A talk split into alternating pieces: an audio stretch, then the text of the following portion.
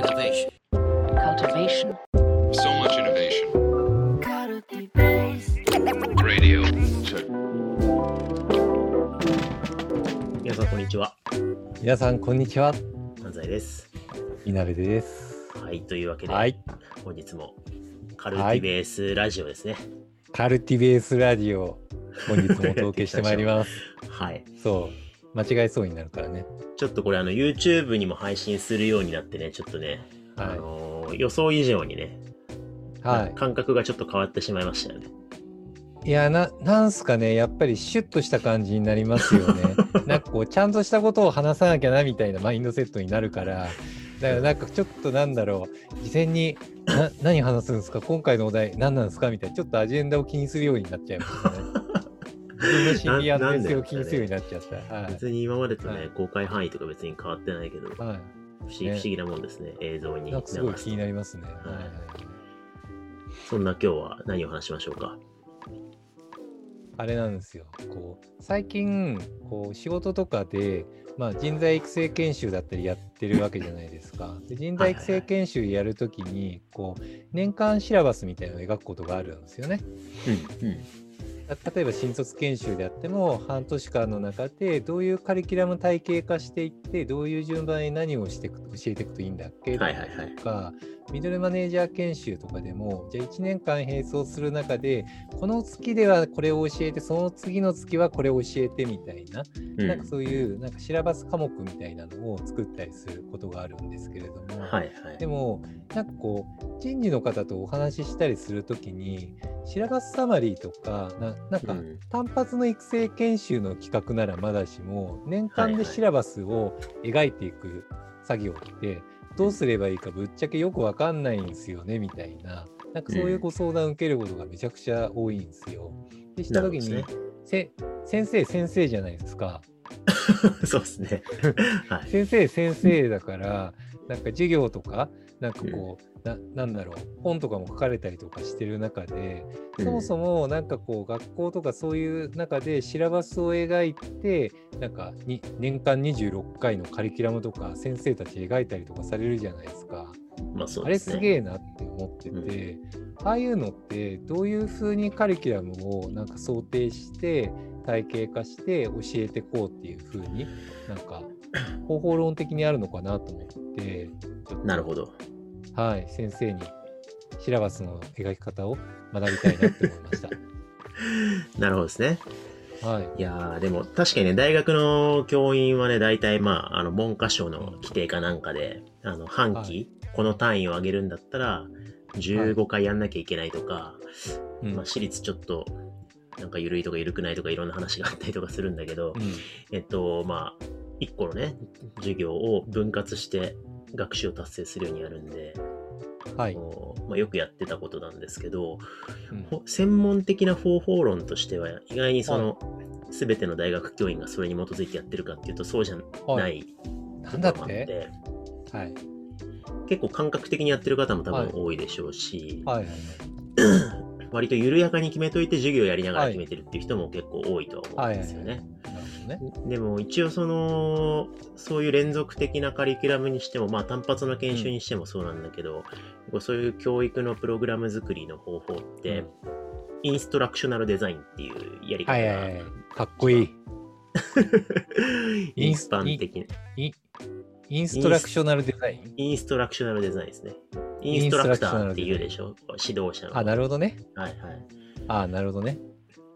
で、インストラクショナルデザイン的に作る場合だと、まあでっかい学習目標がまずあって、うん。15回にしても、まあ、20回にしても30回にしても5回でもいいんだけど、それで達成ししたい学習目標をまず定義すると。で、それを、まあ、なるべく分割してって、で、かつ、なんだろうな、緩くなりすぎないように、学習の行動なのかとか、必要な知識なのかみたいな感じで、ブレイクダウンしてって、はいはい。で、それをまあ授業パッケージにこう分割していくみたいなのが、まあ一番大枠のやり方っすよね。なるほどね。でも、結構難しいポイントいくつかあって、あの、一個そのまず、大きい大学し、大学習目標一大きな学習目標はどうやって決めんだっていうとこが、はい。結構ここがあの、揉めるポイントなんじゃないかなと思って。うん。なんか、例えばですけど、優秀な営業マン育てるカリキュラム作りたいんですよね、とかってあった時に、はい。あのー大きい目標としては、うんその社内の営業底上げしたいとか、うん。なんかぜ営業を半年間で学学べるカリキュラム作って、うんまあ、オンボーディングで営業の人材雇った時に使いたいとかいろいろあると思うんですけど、はいはいはい。その優秀な営業マンって言ってるその営業マンってど何を指してんのかとか、それって一体何なのかとか、はい。それって外から持ってきたプログラムでいいのかとか、自社の理念とかと接合させてやる必要、自社のプロダクトとどれぐらいその文脈固有なものを教えたいのかとか、うん。結構そういう最初の要件定義のところが多分難しいから分割できないっていう問題があると思うんですよね。難しいよね。大体、うん例えば営業研修とかだと、なんか新人に対して営業するときに、まず名刺の渡し方をみたいな、ハウのカリキュラムだけ決まってて、そうそうそうその学習目標みたいなのが決まってないケースって多いかもしれないですね。そうなんですよね。うん。だからその時に 結構その分かれるのが、あの、ある程度暗黙知的にあってけど形式ができてなくって、社内でいうところのああいうパフォーマンスの高い A さんとか B さんとか C さんみたいな人を育てたいんだよね、みたいなのがあるのであれば、その A さん、B さん、C さんがどういうコンピテンシー持ってるのかとか、うん。暗黙知だけど実は何をやってるのかを調査したりとかしながら、はいはいはい。それをカリキュラム化していくかいうやり方できるんですけど、なんかもうちょっと5年後のビジョンに向けてこういう営業組織になっていきたくって、今それ達成できてる人いるわけじゃないんだけど、プログラムにしたいんだよねとかっていうとまた話別じゃないですか。人事が辛いやつだ。経営者からビジョンだけ落とされて、そこからブレイクダウンするようにって言われるやつですよね。すごい。そうなんですよね。そううんだから実は、あの、みんなが合意するカリキュラムで達成したい学習目標を定義しようとすると、ある程度組織開発っぽい内部の目線合わせだったりとか、何をそもそも 求められてる学習なのかみたいなことのね、合意形成をするっていうところで結構つまずくっていうのはあるかもしれないですね。すげえ分かりみ。そうなんですよ。なるほどね。あとは、でもそういうその何を学ぶべきか教えるべきかの定義が難しい。でそこをまあうんなんとか定義してブレイクダウンするっていうのがあるんですけど、あとは、あのー結構方法論として、やっぱその、なんだろうな。例えば大学の授業やったら90分かけ15コマじゃないですか。はいはいはい。で、企業研修だとどうなんだろうわかんない。よ半日4時間かける何回とかなのかわかんないですけど、うん。結構その、なんだろうな、ワンパッケージでできることって結構、その尺で変わってくる。90分でできることと3時間でできることって結構違うじゃないですか。全然違う。うんはい。あと、頻度？毎週なのか、月1なのかみたいに、研修と研修の間がどれぐらい空くのかによって、はいはいはい。記憶の落ち方とか、宿題でできることとか結構変わってくるじゃないですか。変わりますね。そうそう。で、そういうその一粒の大きさと粒と粒の間の期間と、あと受ける受講生のモチベーションの高さとかによって、うん。なんだろう、どれぐらい演習たくさん入れた方がいいかとか、はい。これは事前に講義見てもらって、対面でこういうことややって、できるできないを潰した方がいいとか、あるいは3回にこのぐらいのタイミングで自分で考える時間取らないと、あの、めちゃくちゃこれ、もう半年経った頃にめちゃくちゃ格差開いちゃうから、こういう整理の時間が必要なんだよなとか、結構全体のグランドデザインが割とそういういろんな環境設定によって変わるんですよね。そこのプロジェクト設計が結構実は難しくて、専門性が必要なとこかもしれないですね。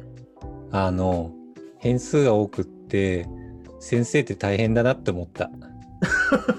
あのね、本当にね、代行して、なんか全然授業出てなくて、本当に大学の先生たちに申し訳ない気持ちでいっぱいになった。まあそうですね。はい、ねすげえ大変だなって思った。そうだからなんか講義型と演習型とかあって演習マジかったるいなとか思ったやけど結構そこら辺の変数組み合わせながらちゃんと考えてたんですね。まあちゃんとやってる人はそうですね。うん。まあ正直適当にやってる先生もいらっしゃると思いますけど。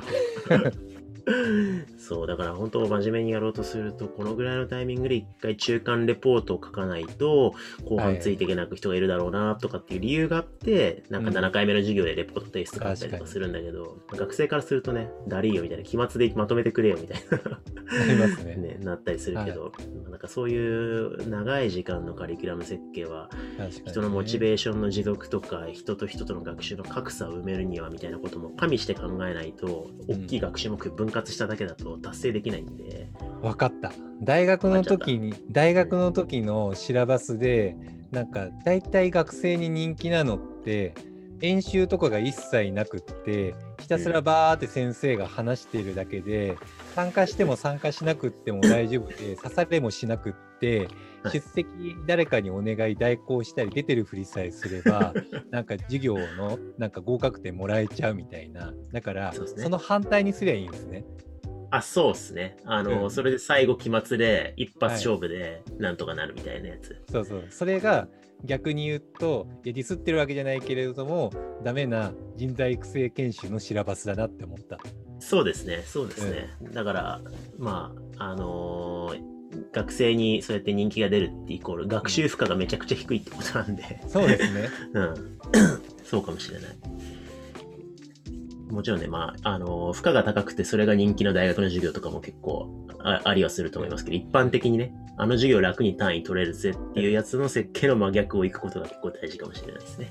だから大学の授業とかで、うんなんか、この授業、なんか面白いな、なんかでも宿題とかが定期的に出たりとか、謎の作文とか書かされるんだけど、でも授業がちょっと面白かったりとか、面白いエッセンス提供してくれて、つい聞いちゃって、つい書いちゃうみたいな、うんあれが最高だなって思った。